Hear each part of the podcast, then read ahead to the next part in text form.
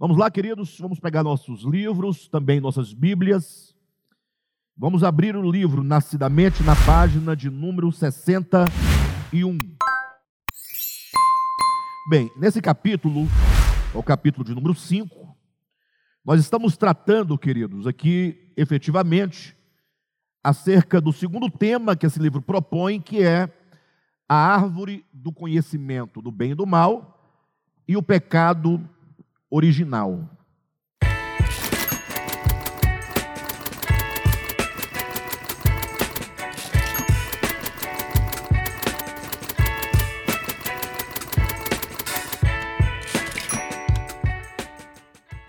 Ah, esse é um tema que, ao meu ver, é um tema de extrema importância no âmbito da nossa compreensão da história humana, do plano de salvação, da obra de Cristo, da nossa condição, é? o porquê. Na verdade, esse tema ele vai explicar o porquê dos males que nós sofremos, é? o problema do pecado. E é uma questão fundamental, uma vez que se você não compreender a raiz do problema da humanidade, efetivamente falando, dificilmente você vai poder compreender as soluções que o Evangelho propõe. Então, esse é um tema, é, embora muito debatido, é um dos temas menos compreendidos que há. É, se bem que, vou falar de temas bíblicos, né, dificilmente nós encontramos uma visão clara acerca do significado dos temas que a Bíblia apresenta, e isso em razão do problema da teologia dogmática. A teologia dogmática é aquela teologia que não leva em conta o sentido orgânico das Escrituras e vai tomando a letra pela letra, ignorando, por exemplo, que a Bíblia ela está escrita em vários gêneros literários, e um deles é o gênero metafórico, simbólico, mítico, que no caso, o caso de Gênesis capítulo 3, que é a primeira menção na Bíblia, na ordem, é, na ordem como a Bíblia está escrita, acerca do pecado, do pecado original, que lá é descrito como estando o homem e a mulher dentro de um jardim, no meio do jardim uma árvore chamada árvore do conhecimento do bem e do mal. E o texto, na sua literalidade, Deixa-nos claro, né, entenda, na sua literalidade, que Deus havia dado uma ordem para o homem, para a mulher, que eles não comessem do fruto da árvore do conhecimento, tendo como consequência, caso eles comessem, a morte. Né? Certamente morrerás, ou como se lê no hebraico bíblico, morrendo, morrerás. E assim nós sabemos do desdobramento da história, como que o homem e a mulher comeram do fruto e o pecado entrou no mundo. E a partir daí a história nossa está definida e determinada e está marcada por todas as misérias consequentes do pecado. Entretanto, esse, esse relato da queda do homem, de acordo com a natureza do gênero literário, que é um gênero mítico, simbólico, é, esse texto não dá conta de responder, de fato, é, o porquê que há tanta miséria no mundo. Será que a resposta seria simplesmente porque o homem comeu de um fruto que Deus havia proibido? Então, quando se faz essa pergunta, o porquê dos males que há na terra e que afeta diretamente o homem, né? Ah, os teólogos se levantam agora para dar suas explicações. E até onde nós lemos aqui no nosso livro, que foi apresentado, o primeiro argumento que a teologia dogmática apresenta é aquele argumento que diz que a árvore, lá de Gênesis 3, era só uma árvore. Esse é o primeiro argumento da teologia dogmática, né? com o qual, com o argumento que nós do DEVAP não concordamos. Mas estamos apresentando para os irmãos poderem perceber a dimensão do problema que nós vamos enfrentar para discernir o significado da árvore. Então, o primeiro grupo de teólogos vão afirmar que a árvore era somente uma árvore, é, uma árvore, ela se torna uma árvore especial pelo simples fato de Deus ter proibido que dela se comesse, ou que do seu fruto se comesse. Então, o que, que nós argumentamos aqui? Ora, Se a árvore era só uma árvore, uma árvore qualquer, que não tinha nenhuma diferença em relação às outras árvores, senão o fato de Deus tê-la separado e colocado uma proibição. Então, ah, nesse sentido, é, o, o primeiro grupo de teólogos entendem que o homem pecaria pela mera desobediência. Né? Deus proibiu, o homem desobedeceu, e agora Deus, em razão da, do pecado do homem, da desobediência do homem, em razão dessa ação do homem de desobedecer à ordem divina, Deus então teria de matá-lo. E como é que se daria essa morte do homem? Então, se daria no processo: primeiro, Deus expulsa o homem do Éden, para o homem se tornar um, um, uh, um peregrino sobre a terra, sofrendo a dor, a angústia, a lágrima. E então esse homem viria a sofrer a morte física e no último dia a morte eterna. Tudo isso por causa de quê? como diz esse primeiro grupo de teólogos, em razão da desobediência. Deus falou para o homem não comer, o homem desobedeceu, é, comeu do fruto, e Deus agora iria punir o homem com esse castigo. Bem, se for dessa maneira, é, esse relato implica algumas consequências, né? Entenda isso. Tudo o que você afirma tem consequências. Né? Ou seja, se Deus, que é onisciente, ou seja, ele sabe de todas as coisas, e portanto ele sabia que o homem havia de desobedecê-lo. E Deus sabia antes mesmo de criar o homem. Pense nisso. E não há pessoa alguma em são, em, é, em são juízo, ou com o juízo são, que vai dizer que Deus não sabia, né? porque aí você estaria agora negando um atributo incomunicável de Deus, que é o atributo da sua onisciência. Deus é sabedor de todas as coisas.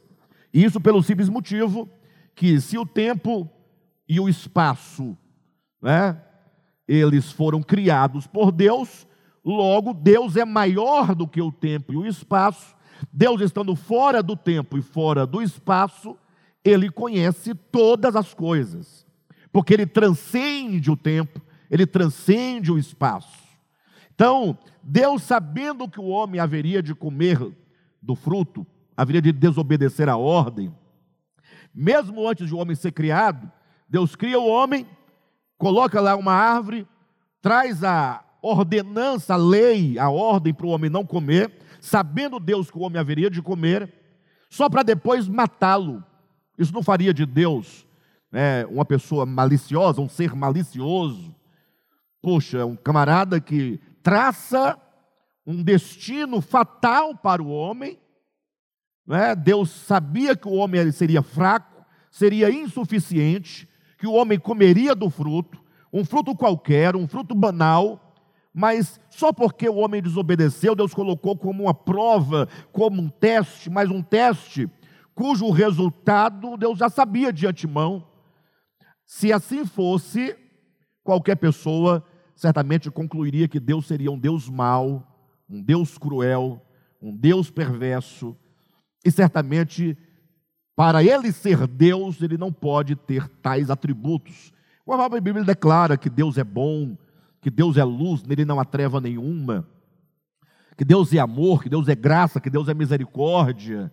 E, portanto, essa compreensão, essa interpretação ela está colocada de lado como sendo uma interpretação equivocada. Mas logo surge um segundo grupo de teólogos que vão dizer: não, não, não é bem assim, não é que Deus ameaçou, não é que Deus só queria testar. É verdade, eles vão dizer, é verdade é, que Deus não ameaçou o homem, que Deus apenas advertiu o homem com respeito ao fruto, porque esse fruto, diz o segundo grupo de teólogos, continha um elemento venenoso dentro dele, chamado mal. Ou seja, se o homem comesse aquele fruto envenenado, o mal, enquanto uma substância nesse fruto, haveria de contaminar o homem. Então Deus estava dizendo: olha, seria mais ou menos assim: um pai pega um bolo bem confeitado, daqueles de antigamente, que hoje não existe mais, cheio né, daqueles grãozinhos coloridos, né?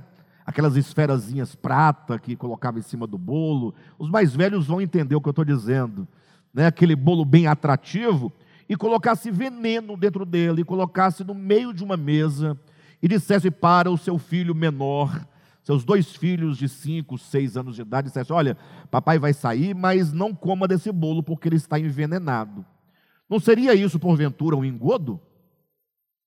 Como é que você faz quando você quer pegar um rato que está na sua casa correndo? Você faz um engodo. Você pega uma ratoeira, arma a ratoeira e coloca o que lá? Um pedacinho de queijo. Você sabe que o rato virá no faro, no seu faro, e quando ele então chegar, que ele colocar os dentinhos no queijo, a, a, a ratoeira desarma e mata-o. Então, por que, que Deus faria isso com o homem? Não é? E a primeira argumentação nossa contra esta ideia, que para nós também não favorece a compreensão do significado da árvore do conhecimento, do comer do seu fruto, das consequências do pecado, é o fato de que no universo não existe nada que possa ser identificado com o mal. Nós concluímos é, filosoficamente dizendo que o mal não existe. Aí a pessoa vai agora à loucura, vai ao delírio. Como que o mal não existe? Estamos vendo 24 horas todos os dias. Você vê a pessoa, o pai que mata o filho, o filho que mata o pai, e o assassino, o genocida, e assim o ladrão, e, etc., o, o maldicente, e etc. Né? Nós vemos tanta miséria no mundo, como pode o mal não existir? Então veja bem, nós entendemos que o mal não existe enquanto coisa criada por Deus. Ora, se nós entendemos que tudo o que existe foi criado por Deus, logo para haver uma substância chamada mal no universo, deveria ter sido criada por Deus. Deus criar um veneno capaz de matar espírito, alma e corpo do ser humano. Né? Seria Deus fazer uma criação boa, falar, mas vou colocar um veneninho aqui para o homem, se o homem comer, ele se dá mal. Né? Como nós vimos, há vários textos bíblicos, por exemplo, Gênesis capítulo 2, versículo 31, quando diz: E viu Deus que tudo quanto havia criado era muito bom.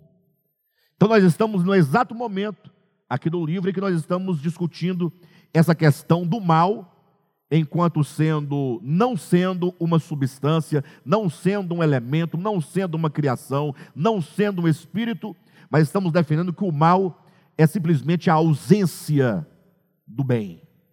Ou seja, quando você se afasta do bem, você está suscetível, não é, agora a pensar egoisticamente e dessa maneira proceder contrário às leis de Deus, à lei da natureza, à lei da vida e então cometer e praticar aquilo que é contrário à vontade de Deus, aquilo que é contrário à vida, e portanto o mal que é chamado de mal moral, né? O mal moral, porque o que existe de fato é o mal moral, porque só para o homem que tem, que é dotado de moral, pode haver o mal. Né? Por exemplo, um cachorro, um gato, um cavalo, uma vaca, um macaco, uma onça. Para esses animais, o mal não existe de fato, ou existe? Existe uma árvore lá no meio do mato, na floresta, em algum lugar, em que o animal coma e fala, agora ele é participante do mal porque comeu daquele fruto. Não existe essa ideia. O mal é uma questão totalmente ética, é uma questão da moral. E moral e ética, somente o homem, um ser inteligente, ele é participante desses atributos. Portanto, Vamos seguindo aqui no entendimento, página 61, no último parágrafo, quando diz o mal, vírgula, consequentemente. Acompanhe no seu livro. Como nós já falamos bastante sobre isso, eu vou fazer uma leitura um pouco mais rápida, tá? Diz assim o texto: O mal, consequentemente, não existe enquanto coisa, enquanto substância, enquanto criação não existe em todo o universo criado alguma coisa chamada mal. O mal é a ausência do bem, assim como a morte é a ausência de vida. O frio é a ausência de calor. As trevas, ausência de luz. Mal, morte, frio e trevas não possuem substância, não são criaturas que existem no mundo. Se houvesse tais substâncias, bastaria que Deus as banisse do universo e tudo estaria resolvido. Ah, e nós chegamos aqui num ponto de uma discussão maravilhosa. Olha o argumento que se traz nesse livro, que o autor traz nesse livro. Se houvesse no universo o mal enquanto uma substância, qual seria a solução para o problema do mundo? Não é? Imagine que você, na sua casa, é, descobre que é, o seu filho foi, foi, foi picado por um inseto, uma coisa, ficou muito doente, aí depois a, a sua mãe, ou a sua esposa, ou você mesmo, ou alguém foi picado e vai ficando muito doente, logo você fala assim: deve ter alguma coisa dessa casa que está um inseto que está picando as pessoas, né? Aí o que você faz? Você vai procurá-lo e quando você o encontra, você mata. E aí está resolvido o problema, não tem mais problema.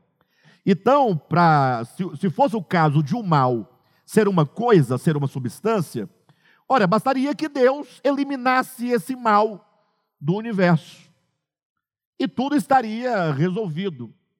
Alguma vez vocês já se perguntaram assim, puxa, por que, que o Deus permite que o mal destrua tantas pessoas, tantas coisas? Por que, que Deus não intervém e não resolve logo o problema da humanidade? Já se perguntou por isso?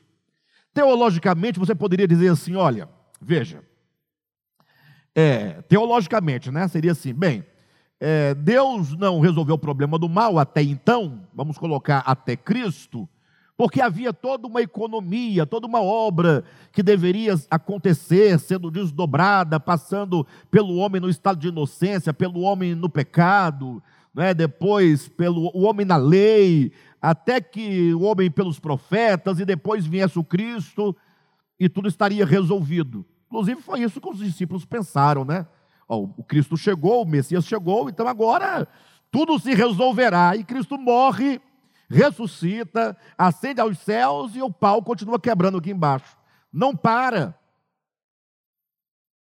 Ah, não, é porque tinha que pregar o evangelho a todo mundo.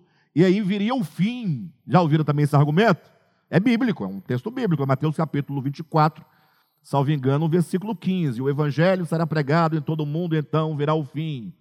Tal. Aí você vai encontrar em Colossenses capítulo 1, versículo 23, Paulo dizendo que ainda no seu tempo o evangelho já havia alcançado todo o mundo.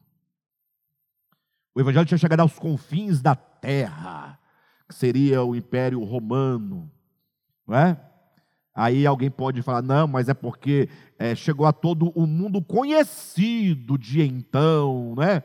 E assim se vão dois mil anos, e me parece, olhem para mim, eu falo grosso modo, tá? De maneira geral, sem entrar muito nos detalhes, não vemos, não temos, é, não vemos que está muito perto do problema se resolver. Vocês percebem que, é, lógico, alguém vai, vai dizer, não, Jesus está voltando, pode voltar amanhã para resolver o problema. Mas de que maneira ele resolverá o problema? Essa é a grande questão. E se ele pode vir amanhã e resolver o problema, por que ele não resolveu ontem? Ah, qual é a ideia? É, pessoal, nós temos que perguntar. Não tenha medo de perguntar, porque você não está questionando, não é a Deus. Você está questionando a teologia dogmática que ensina que o pecado, que o mal é uma coisa no universo. Poxa, por que já se vão dois mil anos depois da morte de Jesus e nada acontece? Não te passa isso pela cabeça?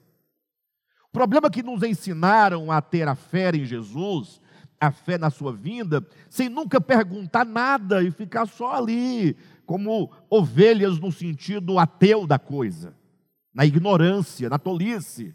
Não, nós precisamos ter uma fé clara, esclarecida, uma fé capaz de ser defendida.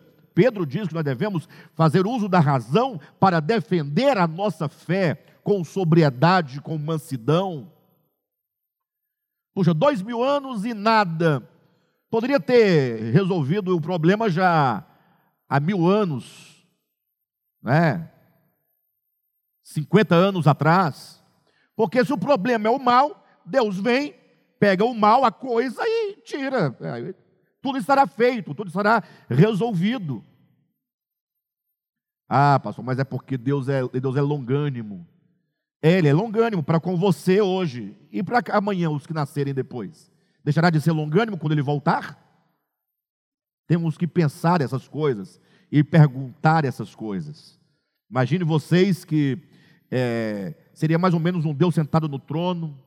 Imagine você, se você conseguisse sair da terra e ficar num plano mais alto, olhando todas as misérias na terra, as coisas acontecendo, você tendo todo o poder de falar assim: puxa, o problema é só aquela árvorezinha que está ali, é aquele mal que é uma coisa, aquela substância. Bastaria uma ordem divina e esse mal desapareceria e ficaria somente a criação pura e liberta do problema. Mas não, parece que ele fica lá olhando, segundo essa, essa, esse entendimento, essa interpretação dogmática, olhando, parece que está gostando do sangue correndo, da coisa acontecendo. E como ele não é temporal, né, ele é eterno, é, vocês homens que se danem, não é um problema meu, eu sou eterno. Né? E pior, tem teólogos que dizem, não, mas é isso mesmo, é Deus, Deus não sente essa coisa que o homem sente, porque ele é maior do que o tempo. É, mas isso fala de um Deus insensível ao sofrimento humano. E jamais podemos crer num Deus que é insensível ao sofrimento humano. Seria mais ou menos assim, para vocês entenderem basicamente, ah, como a maioria dos crentes colocam a culpa em Satanás, como falamos no primeiro tema tratado neste livro. Eu pergunto para vocês: se Deus hoje pegasse o diabo pelo colarinho, o Satanás, o Lucifer, tirasse, né, e colocasse ele num tacho de fogo e ele virar só uma fumaça, acabou, está destruído o problema do mal estaria resolvido na terra? É a pergunta. Você ficaria bom? Você deixaria de ser maldoso, paurador, invejoso, avaro, impuro, porque o diabo não existe mais? Você ficaria santo? Ou será que a ideia do diabo não é exatamente a pulverização desse espírito de rebelião contra Deus, de egoísmo em relação a si e, portanto, de maldade em relação à criação de Deus. Então nós temos que, que pensar isso. Se o mal fosse apenas uma coisa, uma substância, Deus tiraria e tudo estaria resolvido. Eu não tenho como explicar é, com maiores detalhes, agora em razão, até porque o, tema foi por uma discussão diferente, mas o, todo o problema está exatamente na liberdade que Deus deu ao homem. Ou seja, o homem deverá retornar à casa do Pai em plena salvação, em plena reconciliação com o Pai, resolvendo o problema da sua consciência, do seu coração, da sua alma, esse problema de rebelião, o homem terá que. É, essas coisas passam pela vontade humana. O homem não é um ser autômato, não é um autômato, né? ou melhor, é um autômato, né? autônomo seria mais ou menos uma marionete. Deus criou o homem autônomo, com uma lei própria, uma lei de liberdade, o que nós podemos chamar de livre arbítrio. Eu sei que tem aqueles que não acreditam no livre-arbítrio, eu sei. Né? Há uma longa discussão em torno desse assunto, mas basta você ler a Bíblia com paciência e com né, devagarzinho, você vai encontrar centenas e centenas de vezes Deus falando no Antigo Testamento, no Novo Testamento, Deus chamando o homem ao arrependimento, Deus chamando o homem à consciência, Deus chamando o homem a tomar uma decisão. Lógico que tudo isso é possível mediante a graça divina a graça do perdão, a graça é, do arrependimento, mas tudo isso está disponível em Jesus, basta você se apropriar. Ou seja, falar que o homem, que a salvação do homem, que o retorno do homem à casa do Pai passa pela vontade do homem, não é desqualificar a soberania de Deus, não é desqualificar a graça de Deus, não. Deus já nos deu, diz o apóstolo Pedro, todas as coisas que nos conduzem à vida e à piedade. Para você entender, basta você é, imaginar uma situação prosaica. Então imagine que tem uma pessoa doente muito doente. E ela está morrendo a cada dia e fatalmente ela morrerá finalmente. E alguém chega então, descobre o remédio da cura e fala: Olha, Fulano, aqui está o remédio. O remédio que vai te curar é seu. Estou dando para você fazer uso desse remédio para a sua cura. Então, está dado. Isso é graça? Isso é graça. Isso é amor, é misericórdia. Não estou cobrando nada por esse remédio, é seu. Você é meu inimigo, mas eu estou, eu quero que você viva. Basta que você beba o remédio. Então isso é graça. Mas não passa agora pela, pelo doente a decisão de pegar o remédio e tomar? E se ele tomar com as suas mãos o medicamento, deixa de ser graça? Não, ele simplesmente está o quê? Se apropriando da graça de Deus. Mas se o homem falar, não, eu não quero esse remédio, porque eu não acredito nesse remédio, porque eu aborreço quem me deu esse remédio, esse homem fatalmente morrerá, não por falta da graça de Deus, não por falta da misericórdia de Deus, não por falta do amor de Deus.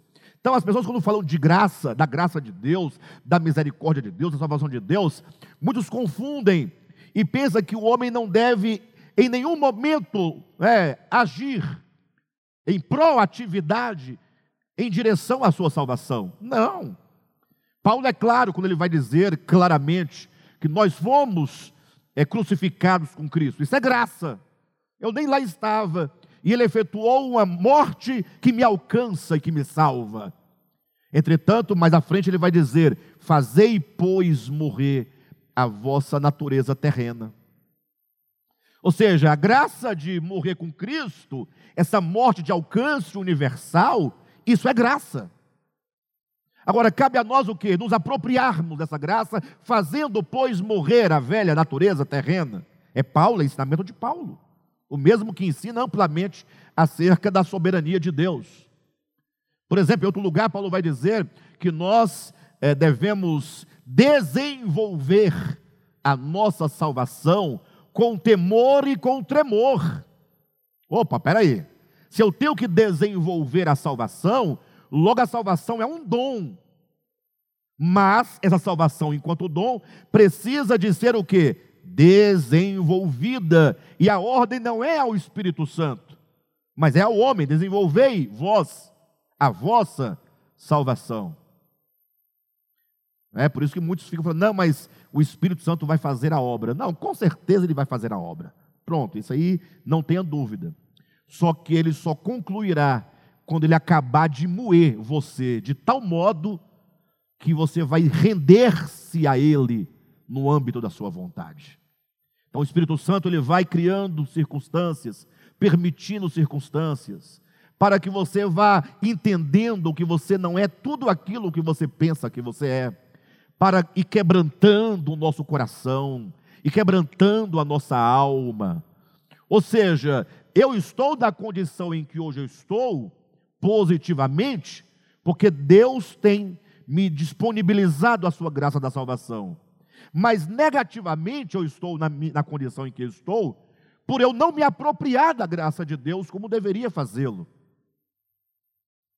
Ou seja, o homem, ele não é um ser é, inerte, não é um ser que não participa do processo. Sim, ele participa. Por isso que Deus te deu, a cada dia Ele te dá a oportunidade de você decidir, né? Quando você ouve a palavra, você aprende a vontade de Deus, você ora a vontade de Deus, vem circunstâncias na sua vida, o Espírito Santo te faz lembrar da vontade de Deus, da graça de Deus que opera em você, do poder de Deus que opera em você e você decide seguir ou não seguir. Não é sem razão que um dos textos mais icônicos para entender isso seria Apocalipse 3:20, quando o próprio Jesus fala à própria igreja dizendo: "Eis que eu estou à porta e bato". Imagina você chegando na sua casa e a sua porta está trancada. Seus filhos, sua esposa trancaram a porta. O que, que você faz? Fala a verdade. Você fica bem humildezinho, fala, tá bom, eu vou embora. Né? Se você for um cara mais violento, você mete o pé e arromba a porta.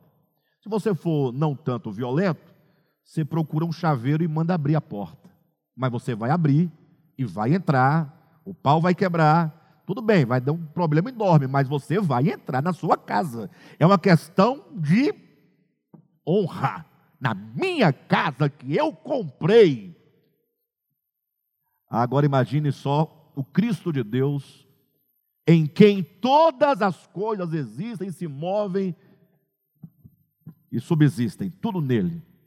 Ele diz: Eis que eu estou à porta e bato. Falando isso para mim, para você, sobretudo para a igreja de Jesus Cristo.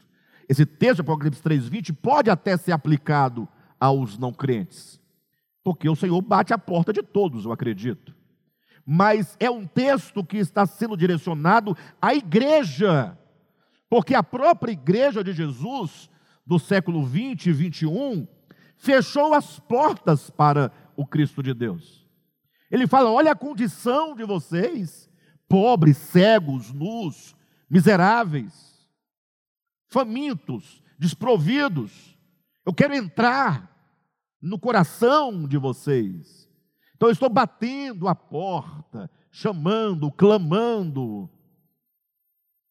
Aí imagine só você lá de dentro, você calvinista daqueles doentes, extremista, responde para Jesus: Olha, fique tranquilo, Jesus, que tu farás a obra.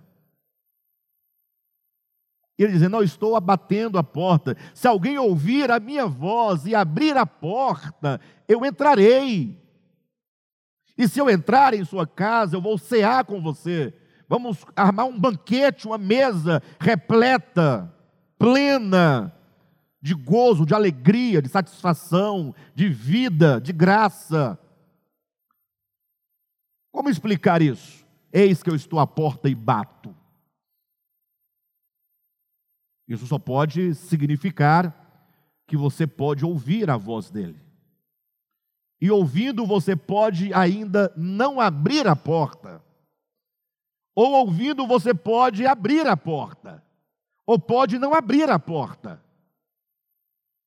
Então, o simples fato de ele bater a porta, querer entrar e cear com você, isso é graça.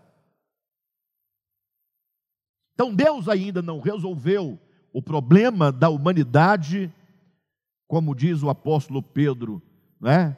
ele, o Senhor ainda não cumpriu a sua promessa, porque ele é longânimo para convosco, não querendo que nenhum de vós se perca, mas que chegueis ao pleno conhecimento da verdade, à plena experiência da verdade. Ou seja, o problema do mal na humanidade passa pela vontade do homem. É certo que eu acredito né, em tudo que eu já li, que eu já refleti, que em algum momento Deus vai acelerar o processo. Porque do contrário vai ficar uma coisa interminável, né? não acabará nunca. Em algum momento o Senhor vai intervir na história. Mas de que maneira ele vai intervir? Estreitando né, a, a, as nossas experiências humanas a partir daquilo próprio que nós fazemos, permitindo é, que as coisas aconteçam como deveriam acontecer, não fosse a graça maior e a graça, é, como eu posso colocar, a graça comum de Deus a todos os homens. Lembra de Apocalipse capítulo 7, quando fala de quatro anjos segurando os quatro ventos da terra, para que nenhum vento soprasse sobre a terra? Imagine só se a terra estivesse entregue as nossas mãos, homens, já teríamos destruído há muito tempo. Sim ou não? Mas há quatro anjos, é uma figura, é um símbolo quatro anjos retendo os ventos, segurando, é a graça divina dizendo: não permita que as coisas aconteçam como deveriam acontecer. É Deus dando tempo.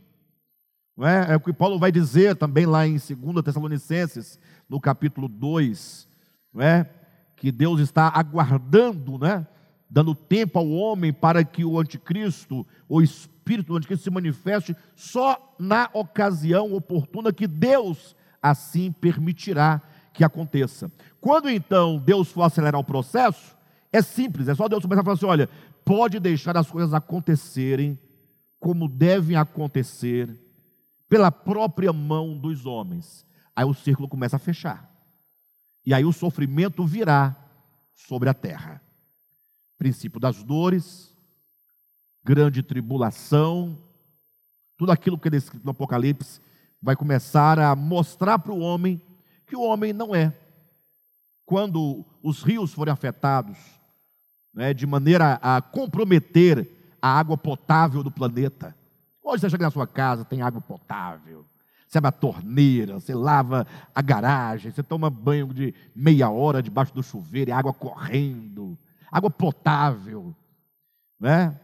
Mas e quando então essa água potável começar a ficar escassa pela ação e obra do próprio homem?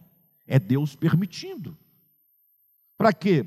Para que o homem, ao sentir sede, ele se lembre que a sua força, o seu braço, a sua inteligência, o seu dinheiro não é capaz de matar a sua sede e que a água é um dom de Deus, é a graça de Deus, é Deus sendo misericordioso para com o homem, mas o homem tem ido de encontro às benesses divinas, destruindo a própria criação de Deus. E é nesse momento, quando essas coisas começarem a acontecer, que o homem, vendo-se totalmente impotente e incapaz, ele se lembrará do Criador. Porque todo o nosso problema é uma memória escassa. Né? O pregador vai dizer em Eclesiastes 12: lembra-te do teu Criador nos dias da tua mocidade. Esse argumento que eu estou trazendo para os irmãos é bíblico, Eclesiastes 12. Porque o que vai acontecer em grande escala, no mundo inteiro, para o homem se lembrar do Criador e se voltar para Ele, acontece na experiência individual de todos os homens. Simples. E Anderson está aqui na minha frente, não tem 35 anos, tem? 35? Olha como eu fui em cima, hein? Você tem cara de 35 mesmo. 35 é um camarada novo, forte, viril, em termos, né? É, saudável, inteligente, uma inteligência prodigiosa, uma capacidade tremenda de realizar muitos feitos, está de boa, tranquilo, por que, que ele haveria de se lembrar do Criador? Por que haveria de, de se lembrar? Lembra-te do teu Criador nos dias da tua mocidade. Aí o jovem quer saber de Deus por quê? Ele quer tomar uísque com água de coco e energético. Né, Gilmar? Uísque de, de mel, da abelhinha. É, ué. Por que o Criador? Para que o Criador? Eu tenho dinheiro, capacidade, força, tal, etc. Aí de 35 chegar aos 40, 45, 50, eu estou no 49 agora, em outubro desse ano. O ano que vem é 50. O Alexandre chegará aos 50 no ano que vem, se Deus permitir. Depois eu vou contabilizar só mais 10. 60, tá bom. Mas se Deus quiser que eu viva até os 120, viverei feliz também. Viverei feliz. Né? Mas de todo modo, chega aos 60 anos, 70, 80. E o que, a Bíblia fala sobre o homem quando chega aos 60, 70 anos? A vida do homem sobe até os 70 ou 60. O que passar disso é fadiga e cansaço. Uma coisa nesse sentido. Aí então, chega aos 60, aos 70. Se chegar com saúde, ainda está legal. Mas chegar aos 90, Então, o argumento do pregador em Eclesiastes capítulo 12 é: lembra-te do teu Criador nos dias da tua mocidade, antes que venham os maus dias. Então, os maus dias chegará a cada um de nós individualmente, como chegará à humanidade coletivamente. E aí o que, que acontece quando o camarada chega aos 70, 80? Ele passa a refletir não tem mais aquela vontade de tomar uísque com água de coco.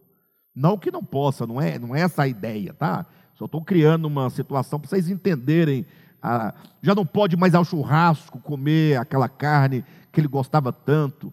As músicas que ele ouvia já só traz agora somente nostalgia, tristeza, porque lembrar o passado é sofrer duas vezes. Porque é o passado que nos faz sofrer.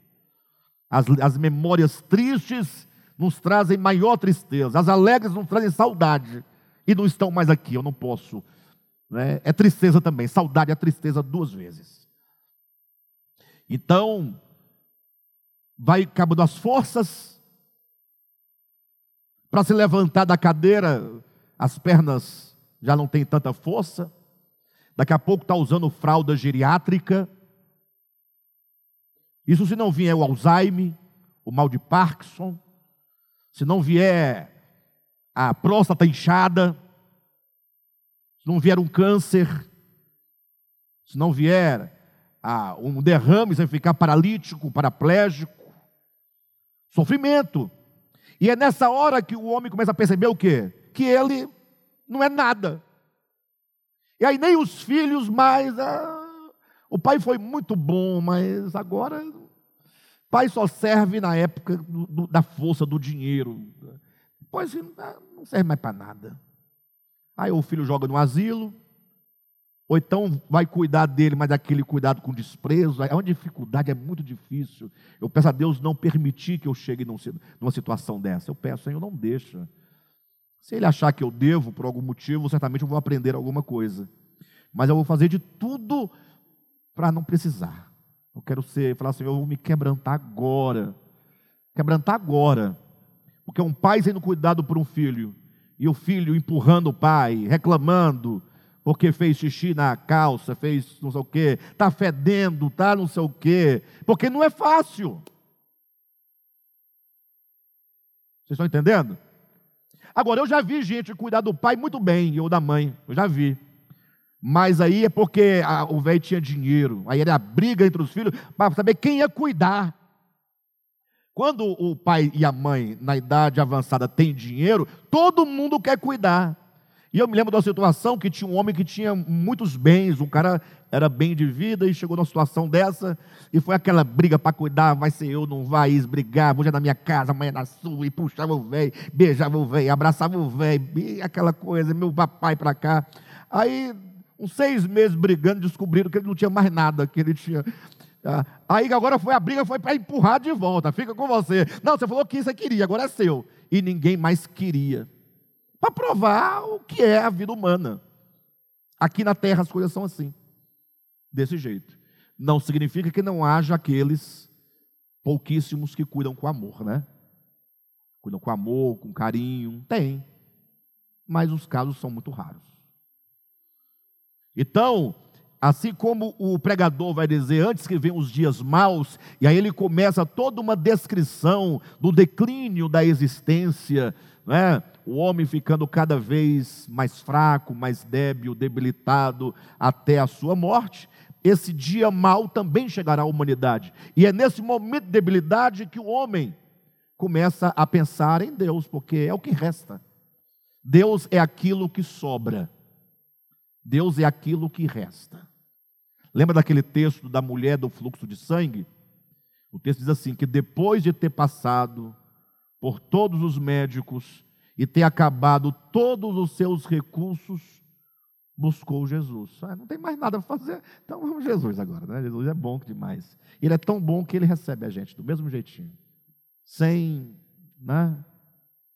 Então é isso que vai ser. Não é? é assim que acontece. As coisas não se resolveram em relação ao mal moral, não porque Deus não tenha o poder de resolver, mas porque Deus deu ao homem a tal da liberdade. Faça bom uso da sua liberdade. Mas o mal mesmo, portanto, não pode ser o quê?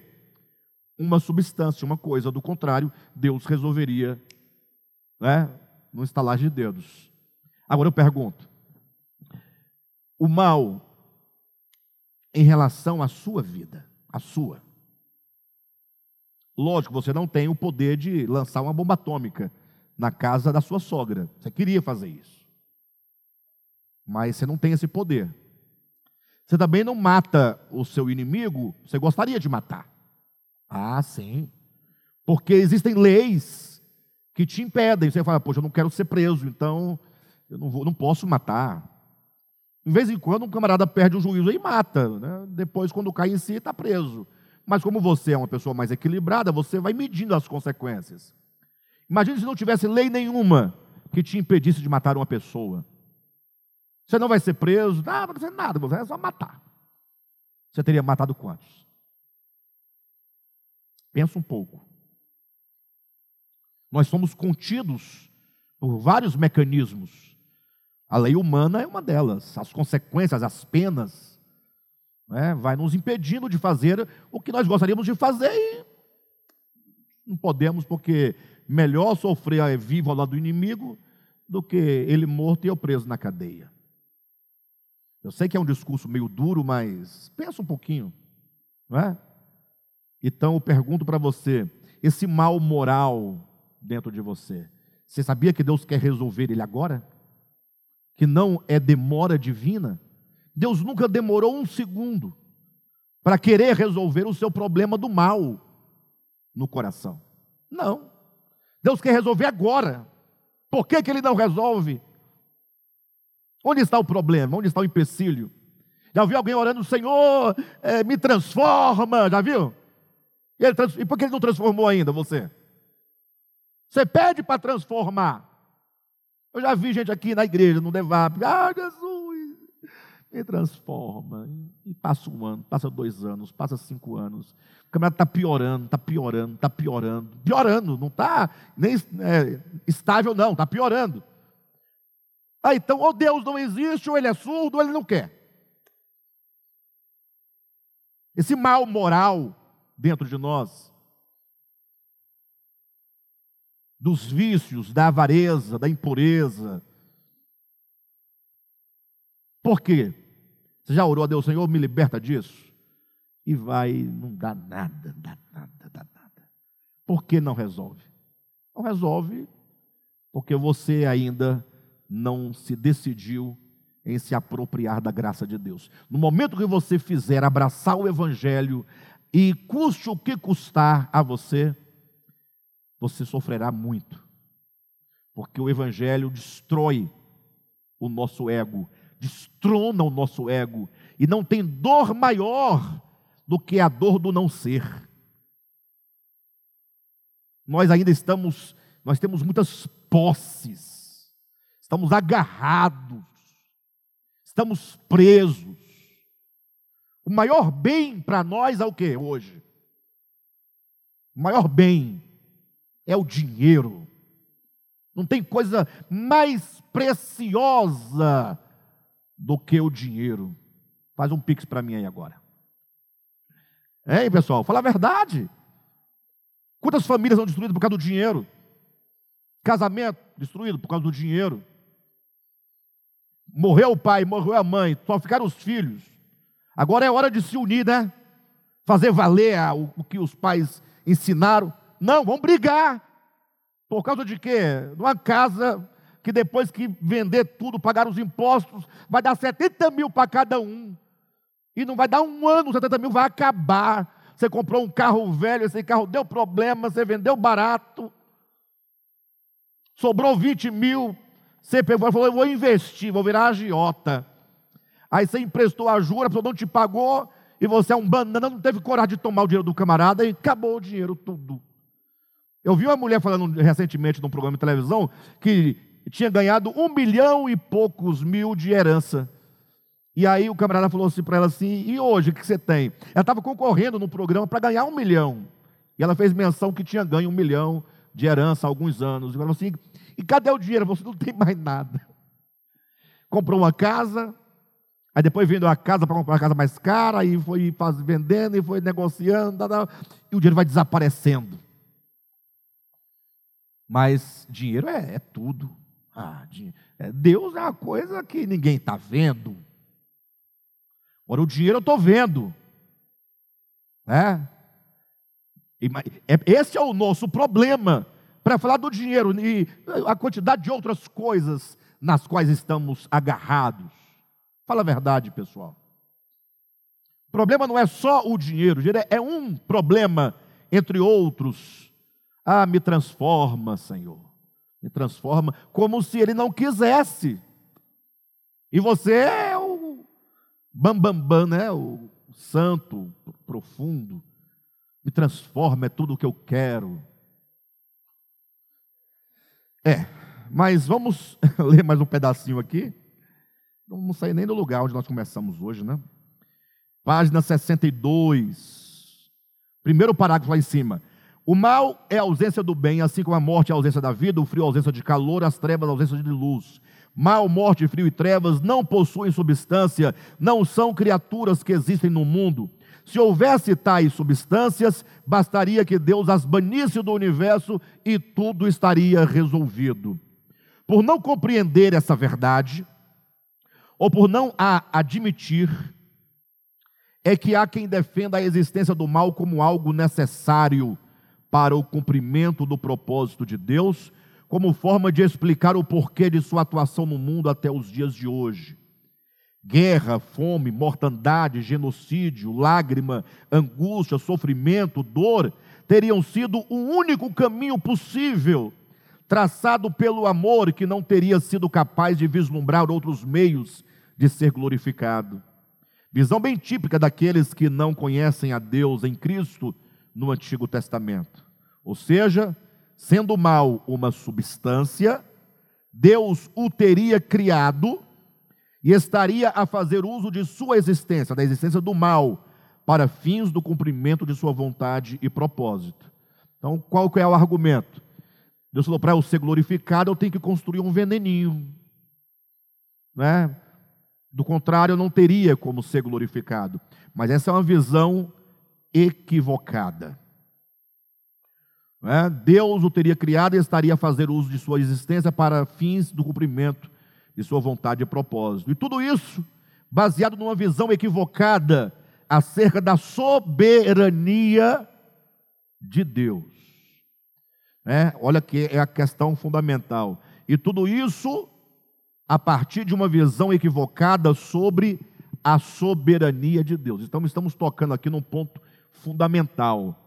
Hoje mesmo, hoje, eu vi um, assisti a um podcast, não sei se o podcast é, é de hoje, mas é recente, de um pastor calvinista dizendo que Deus ele faz uso do mal para alcançar o seu propósito. E que Deus fazendo uso do mal não torna Deus mal. Olha o argumento dele. Porque Deus, porque é Deus pode qualquer coisa. Você não pode matar, Deus pode matar e quem vai falar contra ele? Aí ele foi citando, ele falou assim: quantos cachorro, gato, macaco, cavalo, bois tinha dentro da arca? Muitos animais, né? Sim ou não? E quantas crianças inocentes tinha dentro da arca? Nenhuma. O pastor disse: Deus matou todas as crianças porque Ele é Deus, Ele mata e pronto, e ninguém pode dizer nada. E ele salva o cachorro, a vaca, o jumento, o bode, o, o cabrito, a cobra, o camelo, porque ele quer. Isso é uma visão equivocada de um Deus arbitrário que fica jogando, brincando com as vidas humanas que ele próprio criou. Então, é preciso entender a ideia da soberania de Deus. Deus não precisa criar esse circo todo para ser glorificado. É verdade que todas as coisas cooperam para o bem. É verdade que o mal, enquanto um mal necessário, faz parte da criação, da história de Deus com a criação. Mas não que Deus tenha decidido por ele ou criado o mal para ferir a sua própria criatura. Vejamos bem a questão da soberania de Deus. Seguindo a leitura na página 62, terceira linha de baixo para cima, diz assim: Esquecem que, sendo Deus soberano, pode muito bem criar criaturas livres, capazes de escolher amá-lo ou não amá-lo, de servi-lo ou não servi-lo. Esse argumento é, é, tremendo, né? Porque qual é, o, qual é o problema do argumento da soberania de Deus? Os que defendem a soberania em tons calvinistas. Ele fala: olha, o homem não tem liberdade alguma. Por quê? Porque se o homem tiver alguma vontade capaz de fazer com que este homem despreze a Deus, então a vontade do homem seria maior que a vontade de Deus. É, esse é o argumento. Então, como só pode haver uma vontade soberana, o homem não pode ter vontade livre. Não pode. Quem está entendendo? Ou seja, eles só conseguem ver soberania de Deus se não houver vontades. Aí eu falo, não entendo. Não entendo. Se ninguém tem vontade, só eu tenho vontade, onde está a minha soberania? Ué, que soberania é essa que se, se fundamenta na incapacidade dos outros de decidirem qualquer coisa? Não há soberania, há imposição, há tirania. É um despótico. Não há vontade que possa confrontá-lo. Agora veja bem, olha o que está sendo dito aqui, preste bem atenção e entenda o pensamento. Essas pessoas se esquecem que, sendo Deus soberano, e porque Ele é soberano, pode muito bem criar criaturas livres, capazes de escolher o amá-lo ou não amá-lo, de servi-lo ou não servi-lo. Ou seja, Deus faz criaturas livres exatamente porque Ele é soberano. Ele é livre a ponto de criar seres livres, capazes de não desejá-lo. Isso é soberania. Isso é confiança, é conhecimento. Deus sabe que o poder do seu amor é suficiente para vencer todas as vontades, não pela força do braço, mas pela força do amor. Deus sabe disso. Está escrito que, ao cabo dessa história, todo joelho se dobrará. Ora, se todo joelho se dobrar, porque Deus vai colocar uma pistola na cabeça do camarada, não tem sentido esse dobrar de joelho. Não tem sentido. Tanto é que quando alguém supostamente confessa um crime à base de tortura, se descoberto, essa confissão não é válida. Perfeito? Todo joelho se dobrará voluntariamente em pleno reconhecimento de que Jesus é o Senhor. E toda língua confessará que Jesus é o Senhor. O final já está definido pela soberania de Deus. Porque Deus sabe que Ele pode criar criaturas livres, mas Ele sabe que o seu amor é suficiente para atrair todas as vontades a Ele para que a vontade do eterno prevaleça sobre todas as vontades. Então não é criando seres sem vontade que ele se faz soberano. Não, ele se faz soberano e porque é soberano, pode criar criaturas livres. Vamos continuar para nós podermos encerrar aqui esse pensamento. Somente com esse entendimento, na página 63, lá em cima, Somente com esse entendimento é que se pode afirmar categoricamente que Deus é soberano. A soberania, para ser de fato soberana, não pode ser restrita a um único modo de realizar a sua vontade. Se Deus só tem uma maneira de realizar a vontade dele, que é fazer dos seres não livres, então o próprio Deus não pode ser soberano, porque ele está restrito a uma única maneira de ser ou de fazer as coisas. Afinal, ser soberano é ter o poder de realizar o que bem deseja, de um jeito ou de outro, segundo o seu beneplácito. O fato de o Eterno criar seres livres, dotados de vontade, não significa que ele não seja soberano. Pelo contrário, se para Deus ser soberano é preciso que não haja outra vontade, sua soberania é posta em desconfiança pois ele só seria soberano por lhe faltar quem se lhe opusesse, e a falta deste seria o reflexo de medo e covardia do Criador, razão porque não teria criado um ser dotado de livre vontade. No entanto, muito mais agora se prova a sua soberania, quando ao criar seres com livre escolha, o faz na confiança da força do seu amor, de fazer voltar para si todos os que um dia decidiram dele se separar em suas consciências. Eis a soberania do único soberano. A vontade do eterno prevalecerá sobre a vontade da criatura, e a força centrípeta de sua ternura vencerá a força centrífuga da arrogância humana. O amor de Cristo nos constrange. A força centrífuga, para vocês entenderem, é, pense numa máquina de lavar. Não tem um momento que você vai centrifugar a roupa, e o processo de centrifugar não é um giro que se faz lançando as roupas para as extremidades? Então, o movimento e a força centrífuga é de afastamento do Criador. A força centrífuga do ego me distancia. Mas a força centrífuga é a força de atração, trará o homem de volta a Deus. Centrípeta, desculpe-me. A força centrífuga de fugir nos afasta do Criador. Porém, a força centrípeta de Deus, no seu amor, nos trará de volta a Ele. Esse jogo de forças, ele só existe mesmo para o homem. Deus está completamente sereno, desde antes de criar o homem, ao criar o homem, depois de tê-lo criado, neste momento, porque Ele sabe do final de todas as coisas. O amor de Cristo nos constrange. Ele é soberano porque ele pode fazer um homem livre e pode tornar o homem a si, não por qualquer outro meio, senão pela força e atração do seu amor. Que maravilha!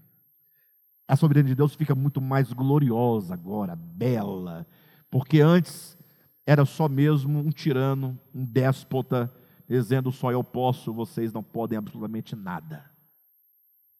Então Deus faria, é, se fosse assim, seria um tanto de autômatos, marionetes na mão dele. Mas não, é totalmente o oposto. Ok, pessoal? Próxima quarta-feira, né? Vamos, não, vamos concluir agora. Falta só um trechinho, bem pedaço, bem pequenininho, tá? Bem pequenininho. Página 64 diz: O mal, portanto, é um estado de consciência, consciência essa que se privou do bem por se afastar volitivamente, por vontade própria, da fonte de toda bondade. Então, logo o coração exódico, coração que saiu, né? Coração que se afastou de Deus. Então, logo o coração exódico retorna para Deus. O simples movimento em direção a, a a divina e única essência faz desaparecer a ilusão do não ser, e a bondade do supremo bem preenche o vácuo do nada, que até então era tido por uma consciência no coração, digo, por uma existência no coração orgulhoso do homem perdido. Destruída a ideia de um Deus ou de um suposto Deus caprichoso, mau e poluto, voltemos à árvore do conhecimento do bem e do mal. Até aqui, o que, nós fizemos? Nós desconstruímos as falsas ideias acerca de Deus. Até aqui, nós não asseveramos que Deus é mau. Não. Não dizemos absolutamente que Deus é malicioso, que Deus é perverso, que Deus é cruel. Não dizemos isso. Pelo contrário, nós apresentamos ah, os pontos de vistas da teologia dogmática, que se fosse, fossem corretos, faria de Deus um Deus mau, um Deus poluto, um Deus malicioso, um Deus cruel, um Deus vingativo. Mas como tudo isso é apenas uma visão equivocada, nós vamos, a partir de quarta-feira que vem, defender então aquilo que todo mundo quer saber. Se a árvore não era uma mera árvore, se a árvore não estava envenenada com o mal, então o que é a árvore do conhecimento do bem e do mal? Então, a partir de quarta-feira que vem, vamos começar a construir.